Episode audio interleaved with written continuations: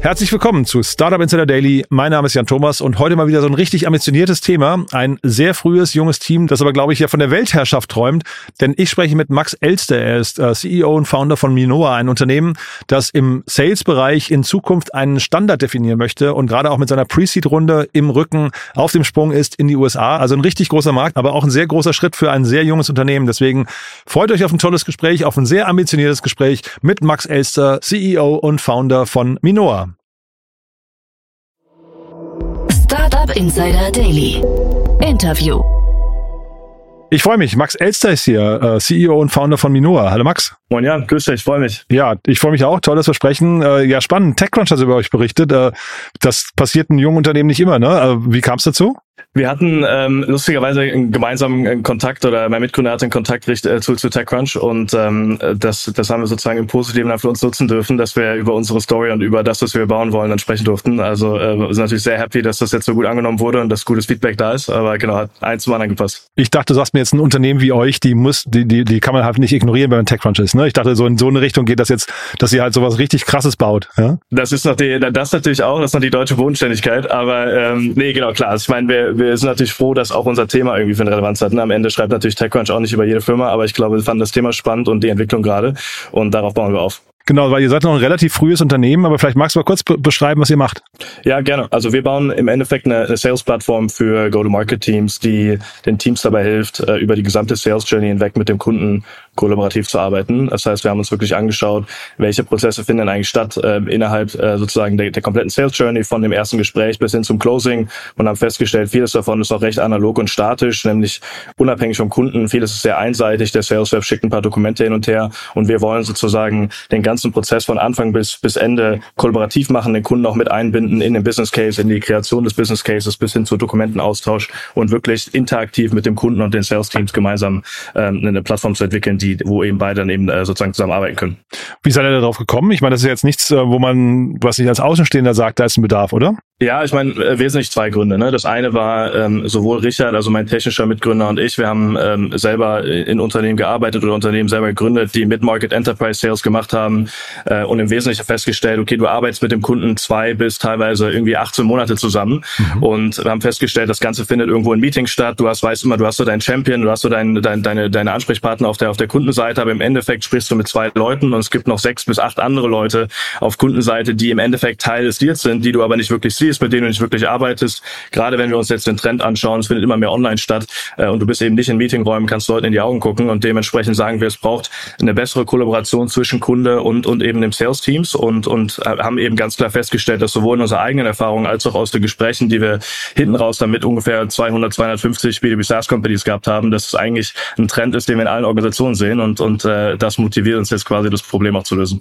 Kannst du mal aus deiner Sicht den idealen Prozess im Sales, im B2B Sales ähm, beschreiben? Beschreiben? Ja, hängt natürlich sehr stark davon ab, A, wer ist dein, wer ist deine Kundengruppe, wer ist dein ICP, ähm, wie lang ist dein Sales Cycle? Also da gibt es natürlich viele verschiedene Faktoren, die damit reinspielen. Mhm. Du hast im Endeffekt natürlich, es startet immer mit einem mit einem Discovery Call, ne, wo du ja im Endeffekt verstehen möchtest, was ist der Startpunkt, was ist, was sind die Probleme, die der Kunde hat, ähm, was ist, was ist vielleicht auch für ein Use Case äh, applicable sozusagen, den, den du auch dann als Softwareanbieter äh, nutzen kannst, um gemeinsam mit dem Kunden dann auch einen Deal abzuschließen.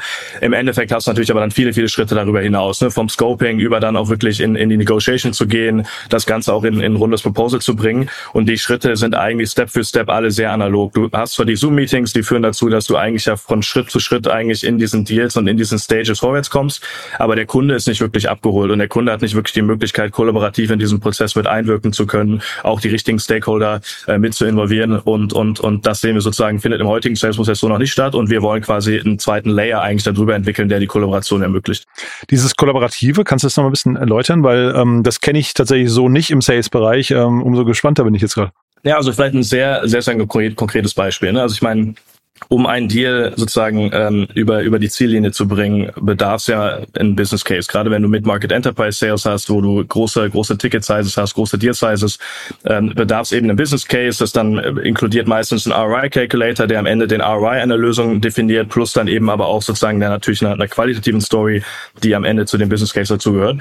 Und das Ganze findet halt heute so statt, dass du im Endeffekt ein Excel Sheet hast, das ist ein ROI Calculator, du hast irgendwo Dokumente, die du per E-Mail mit dem Kunden hin und her schickst und du hast dann sozusagen ähm, äh, natürlich auch Zoom-Calls, die, die am Ende dazu äh, dienen sollen, den Kunden ähm, sozusagen den Business Case zu erläutern. Und was wir im Endeffekt machen, ist, wir, wir haben quasi eine, eine interaktive Version zum Beispiel eines Business Cases, wo sowohl der Kunde als auch eben die, die Enterprise Sales Teams mit eingeladen werden. Du hast gewisse Input-Faktoren, die dann für den ROI-Kalkulator notwendig sind, um wirklich den Deal über die Linie zu bringen. Also was sind wirklich die Input-Faktoren, die relevant sind, um einen idealen Business Case zu kreieren, den dann eben ein Champion zu seinem äh, Economic dabei auch präsentieren kann. Und wir, wir bringen das quasi alles auf eine Plattform. Das heißt, du kannst kommentieren, du kannst die Stakeholder mit in den Prozess mit einbinden, in den Business Case, kannst äh, Dokumente hochladen, alle haben Zugriff auf die Dokumente und müssen nicht in irgendwelchen E-Mail-Threads danach suchen.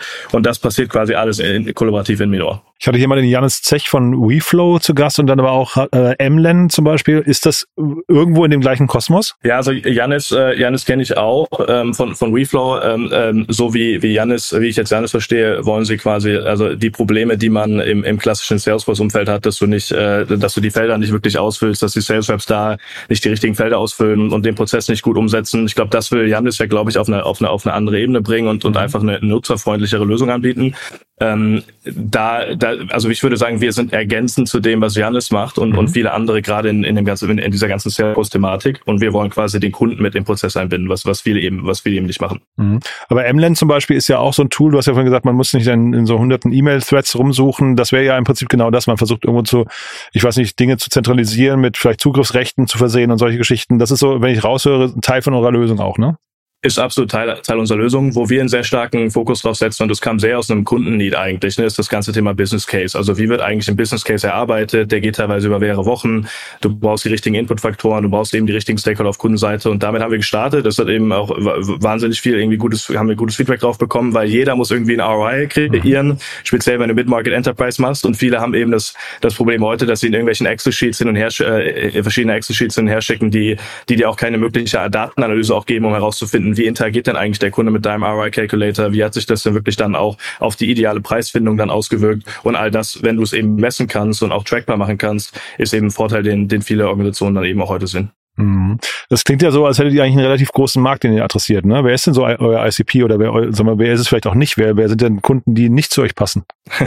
ja, super, super Frage. Ähm, also wir, wir konzentrieren uns aktuell sehr stark auf B2B-Softwareunternehmen, äh, die eben Mid-Market Enterprise Sales machen.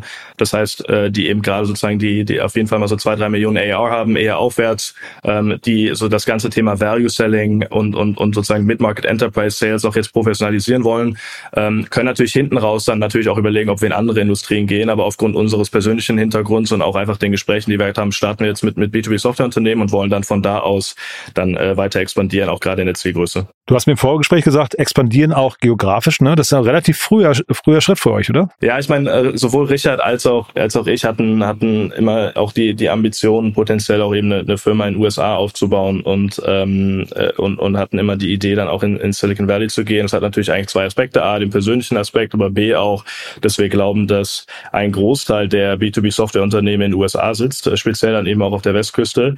Und die Frage ist natürlich dann immer, willst du den Schritt irgendwann später machen und expandieren aus Deutschland raus in die USA, wo du ein komplettes Messaging und Positioning anpassen musst, oder versuchst du es quasi andersrum und versuchst da zu starten und dann Europa vielleicht hinten raus als Kernmarkt auch noch weiter zu etablieren. Und wir werden es jetzt auf jeden Fall versuchen, in die USA zu gehen. Das hängt natürlich von verschiedenen Faktoren ab, aber ähm, ist auf jeden Fall jetzt die Zielsetzung. Arbeiten aber trotzdem auch mit sozusagen äh, deutschen Kunden auch schon zusammen. Von daher, da sind wir, sind wir recht flexibel. Wie hat man sich das denn organisatorisch vorzustellen? Das heißt ja eigentlich, äh, ihr könnt hier in Deutschland gar kein richtiges Team aufbauen, oder? Äh, theoretisch schon. Also du kannst natürlich schon sagen, du, du baust, äh, baust eine, eine, eine kleine Unit auf in Deutschland, mhm. die eben für, für den europäischen Markt zum Beispiel zuständig ist. Ähm, ähnlich wie es dann auch Softwareunternehmen machen, die in die USA gehen. Ähm, wir glauben eben daran, dass natürlich ein, eine große Expertise in den USA vorhanden ist, gerade wenn es auch, auch auf Entwicklungsseite darum geht, ähm, B2B-Softwareunternehmen aufzubauen. Ähm, du hast hier teilweise zwei, drei, vier Generationen, die Software mit aufgebaut haben äh, und, und B2B natürlich in- und auswendig kennen. Und in Deutschland äh, sehen wir jetzt gerade natürlich viele spannende Unternehmen, die sich jetzt gerade entwickeln, aber wollen die Möglichkeit nutzen, natürlich auch auf die besten Leute und, und die besten Talente zuzugreifen. Und deswegen ist es eine, sozusagen eine mittel, mittelfristige Idee, jetzt auch den Schritt zu machen. Aber jetzt habt ihr ja gerade eure Finanzierungsrunde abgeschlossen. Die ist ja jetzt nicht, also die ist, ist eine ordentliche Runde, ne, aber die ist jetzt nicht gigantisch groß. Das ist ja eine Pre-Seed-Runde. Ähm, ja. Damit kommt ihr in den USA nicht besonders weit, oder? Ja, die Idee ist natürlich, dass wir, also wir wollen ein sehr leanes, kleines, fokussiertes Team aufbauen. Mhm. Ähm, das heißt, ähm, äh, natürlich Entwicklung ist, ist super relevant, Design ist super relevant ähm, und dann werden sozusagen Richard und ich wesentlich noch den Go-to-Market weitertreiben, weil mhm. wir einfach glauben, wir als Gründer müssen so nah dran wie möglich sein an den Kundenwünschen und an den, auch den, an den Requirements, die unsere Kunden haben, um wirklich eine gute Lösung zu bauen. Und deswegen wird das jetzt gerade noch über ein sehr kleines, aber feines Team sozusagen getrieben. Mhm. ähm, aber klar, ich meine, die Idee ist sozusagen mit den 2,7 Millionen auf die wichtigen Milestones zu kommen, um dann von da aus weiter wachsen zu können. Mhm. Euer Tool vielleicht nochmal ganz kurz zum Verständnis. Ähm, wahrscheinlich auf der einen Seite ist es die, die Plattform selbst, dann aber wahrscheinlich auch sehr viele Schnittstellen. Ne? Ist das der relevanteste Teil für euch, dass ihr halt irgendwie sehr gut integriert werdet in Distributionspartner wie Salesforce, HubSpot, was weiß ich was? Ja, ich meine, absolut äh, relevanter Punkt. Ich glaube, heutzutage brauchst du ja eigentlich keine Software mehr entwickeln, gerade im Sales- und Go-to-Market-Bereich, welche nicht gut angedockt sind an die existierenden Systeme. Also sowohl äh, Salesforce ist, ist ein Riesenthema, gerade bei unserer Kundengruppe. Fast alle, die Mid-Market Enterprise Sales machen, leben, leben in Salesforce. Ähm, viele haben jetzt eben Gong als natürlich noch sozusagen eine Call-Recording und, und auch Coaching-Plattform im Endeffekt. Und wir sagen, das ist eigentlich so das Dreieck. Ne? Also du hast auf der einen Seite das CRM, Salesforce HubSpot, du hast auf der anderen Seite Gong, die äh, absolut äh, gigantisches Tool sind, wenn es darum geht, äh, Sales Coaching und Sales Recording, Recording auch zu machen, deine Sales Reps schneller zu onboarden.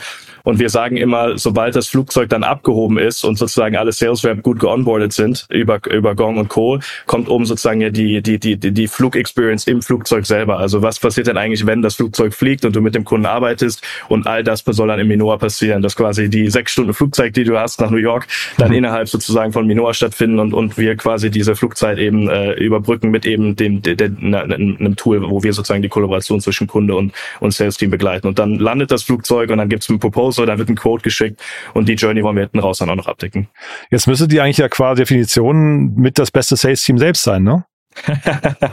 wir, wir, wir versuchen uns natürlich äh, Tag für Tag zu verbessern. Ich meine, ähm, ich glaube, das Wichtigste in so einer frühen Phase ist, ähm, mit, mit Experten, mit Leuten zu arbeiten, die, die auch natürlich auch mal unsere Art und Weise, wie wir Sales machen, zu verbessern, äh, beobachten und, und mhm. uns da Tipps und Tricks geben. Das heißt, ich glaube auch noch nicht, dass wir den, äh, die Weisheit mit Löffel gefressen haben, sondern es gibt jeden Tag irgendwas zu verbessern und, und die Kultur wollen wir auch prägen in unserer Firma. Von daher, ähm, äh, wir, wir haben sicherlich viele Best Practices irgendwie jetzt aufgesammelt und viel gelernt, auch natürlich aus den Gesprächen aber ich glaube, es gibt immer was zu verbessern.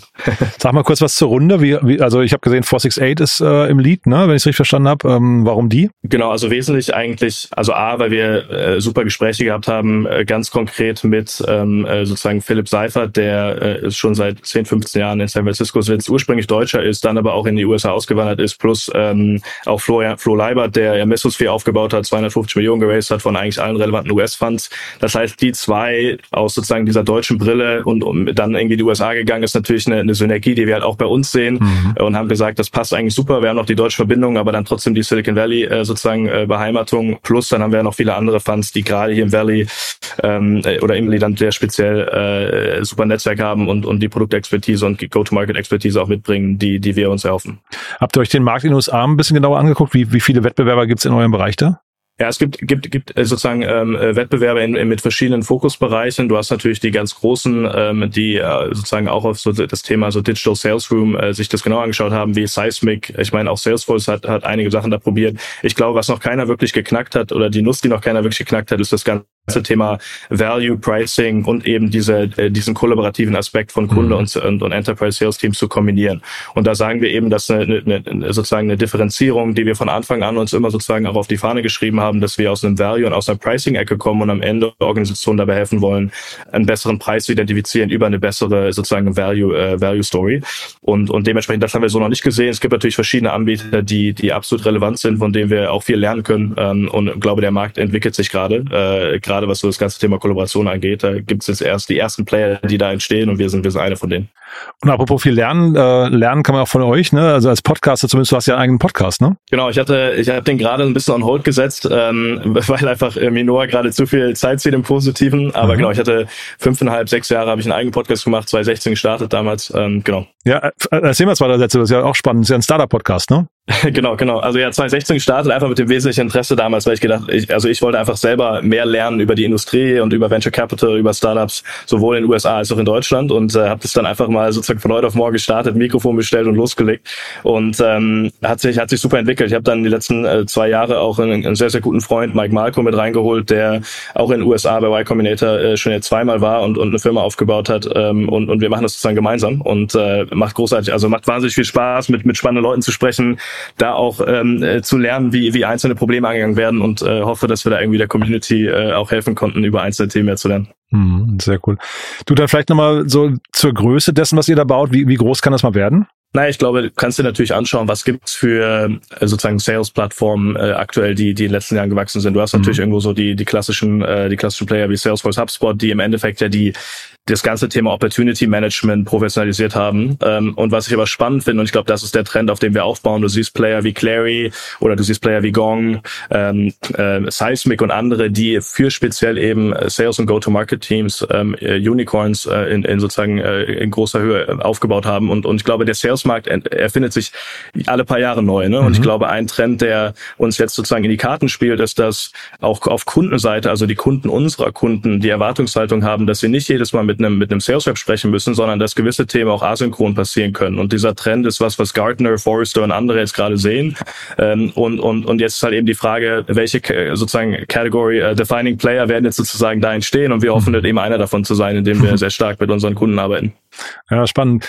Salesforce gerade hat ja, die schwächen ja gerade so ein bisschen, ne? So die, die Zahlen sind nicht mehr ganz so berauschend wie früher. Die sind ja so, sagen wir mal, der Indikator, glaube ich, für den ganzen Markt. Wie guckst du da drauf? Ja, ich glaube, es gibt natürlich ähm, historisch immer wieder äh, Ups und Downs sozusagen in, in, in der SaaS-Welt. Mhm. Ähm, und ich glaube, Salesforce ist immer so äh, der der, der, also Salesforce ist immer so ein bisschen der, der, der Treiber für dann irgendwie die schlechte und aber auch die gute Phase. Ne? Und ich glaube, wir sind jetzt halt gerade, auch gerade als Early Stage äh, Company in einer spannenden Phase, dass vielleicht gerade die großen Firmen ähm, äh, Schwierigkeiten haben, äh, sozusagen ihre Metriken zu halten und ihre vielleicht dann auch äh, sozusagen hochgesteckten Ziele auch natürlich zu erreichen. Ich glaube, wenn du jetzt aber anfängst, dann ist es eigentlich spannend, weil am Ende unsere Kunden auch die Opportunität sehen, aus dieser vielleicht jetzt eher schwierigen Phase stark rauszukommen und zu sagen, okay, was können wir eigentlich machen, um sobald sozusagen die, die Recession dann auch mal hoffentlich irgendwann vorbei ist, hm. stark aus sozusagen aus der, aus der aktuellen Marktphase rauszukommen und, und, und wirklich zu schauen, wie wir unsere Kunden bestmöglich äh, bedienen können. Und, und deswegen als Early Stage Firma glaube ich gerade für uns jetzt keinen direkten Impact, was wir bei Salesforce in den ganz großen sehen, aber natürlich das, was wir, was wir beobachten. Hm.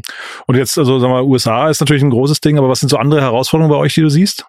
Ja, ich meine, ein Thema, was, was gerade äh, sozusagen äh, top of mind ist, ist, ähm, wir, wir suchen natürlich jetzt eben sehr, sehr gute Leute. Ne? Das mhm. heißt, äh, die Leute zu finden, die am Ende, ich meine, es gibt so die schöne Analogie von Stripe. Ne? Ich glaube, die ersten 10, 20 Mitarbeiter waren alles irgendwo Gründerinnen und Gründer. Ähm, und ich glaube, das, äh, das hat, hat, hat auch einen Hintergrund. Und du willst einfach jetzt am Anfang Leute identifizieren, die Lust haben, die unternehmerische Reise mitzugehen und wirklich eine, eine Firma aufzubauen und, und sehr nah dran zu sein an, an der Entwicklung, an den verschiedenen Phasen einer Firma. Und da suchen wir jetzt eben äh, sozusagen die ersten Entwickler, wir haben jetzt einen Designer, mit dem wir arbeiten. Ähm, das heißt, wenn du Leute kennst oder die Leute in der Community Leute kennen, äh, meldet euch gerne. Äh, ich glaube, das ist jetzt einer der, der ganz großen Themen, die super wichtig sind für uns. Und dann für Berlin oder für die USA? Wesentlich für die USA. Ähm, wir sind auch in der Überlegung zu sagen, wenn es Deutsche oder eben Europäer auch gibt, die mal Lust haben, äh, in Silicon Valley abzutauchen oder in die USA sozusagen zu gehen für eine mhm. temporäre Phase oder vielleicht auch längerfristig, äh, können sich auch gerne mal melden. Ich meine, den Schritt versuchen wir jetzt auch zu gehen. Das heißt, wir kennen da die Herausforderungen und, und äh, wären auch sozusagen bereit, äh, Leute irgendwie zu versuchen rüberzuholen, falls es da eine Möglichkeit gibt ähm, und, und sozusagen die Rahmenbedingungen dann auch in, in, in welcher Form auch immer es erlauben. Super. Max, bin sehr gespannt, wie es weitergeht. Haben wir für den Moment was Wichtiges, was Wichtiges vergessen? Nee, ich glaube nicht. Also ich glaube, äh, großartiges Gespräch. Vielen Dank für die, für die guten Fragen, Jan. Äh, und hat, hat mich sehr gefreut. Ja, mich auch. So, weiterhin viel Erfolg und bin gespannt. Das nächste Mal sprechen wir vielleicht aus den USA dann, ne? Machen wir so. Danke dir, Jan. Bis dann, ne? Ciao, ciao. Ciao, ciao. Startup Insider Daily. Der tägliche Nachrichtenpodcast der deutschen Startup-Szene. Ja, das war Max Elster, CEO und Founder von Minoa. Und ich habe es vorher gesagt, sehr ambitioniert, aber ich finde auch sehr plausibel. Ich fand das alles ziemlich bestechend, muss sagen. Ich habe das Gefühl, Max und sein Team, die wissen ziemlich genau, was sie tun. Bin sehr gespannt, wie es weitergeht. Man hört es nicht alle Tage, dass ein sehr junges Unternehmen in die USA gehen möchte und im Prinzip von dort aus das ganze Spielfeld aufrollen möchte. Wir bleiben dran. Wir haben uns verabredet. Wenn es da große Neuigkeiten gibt, dann machen wir nochmal ein Follow-up. Ist ja auf jeden Fall ein Schritt. Da können, glaube ich, viele von zehren, viel von lernen. Deswegen auch toll, wenn Max dann vielleicht nochmal wiederkommt und seine Learnings bereitwillig teilt. Wenn es euch gefallen haben sollte, gerne weiterempfehlen an Menschen, die diesen Podcast noch nicht kennen, die hier nicht sowieso regelmäßig reinhören. Wir freuen uns immer über neue Hörerinnen und Hörer. Und vielleicht kennt ihr jemanden, der sich Minoa mal angucken sollte und oder der oder die vielleicht Lust haben könnten, bei Minoa zu arbeiten. Ihr habt es ja gerade gehört, ein ambitioniertes Thema, da entsteht vielleicht so eine Art Category Leader. Vielleicht kann man da ja früh dabei sein und dann hat man irgendwann eine Geschichte, die man seinen Enkeln erzählen kann. Ja, das war's von uns für den Moment. Und wenn euch unsere Ambitionen interessieren, schaut euch mal www.startupinsider.de an. Ihr wisst vielleicht, wir bauen die größte Plattform für Startups, für Gründerinnen und Gründer, für Business Angels, Investoren, ein großes Jobboard, alle Nachrichten der Startup-Szene, dazu noch alle Podcasts, die man hören sollte. Alles das und noch viel mehr findet ihr auf www.startupinsider.de. Schaut es euch mal an, gebt uns gerne Feedback. Vielleicht fällt euch ein Feature ein, das uns noch nicht eingefallen ist, dann freuen wir uns natürlich über jeden Hinweis. Ja, ansonsten euch einen wunderschönen Tag. Vielleicht hören wir uns nachher nochmal wieder und falls nicht nachher, dann ja hoffentlich spätestens morgen. Bis dahin, alles Gute. Ciao, ciao.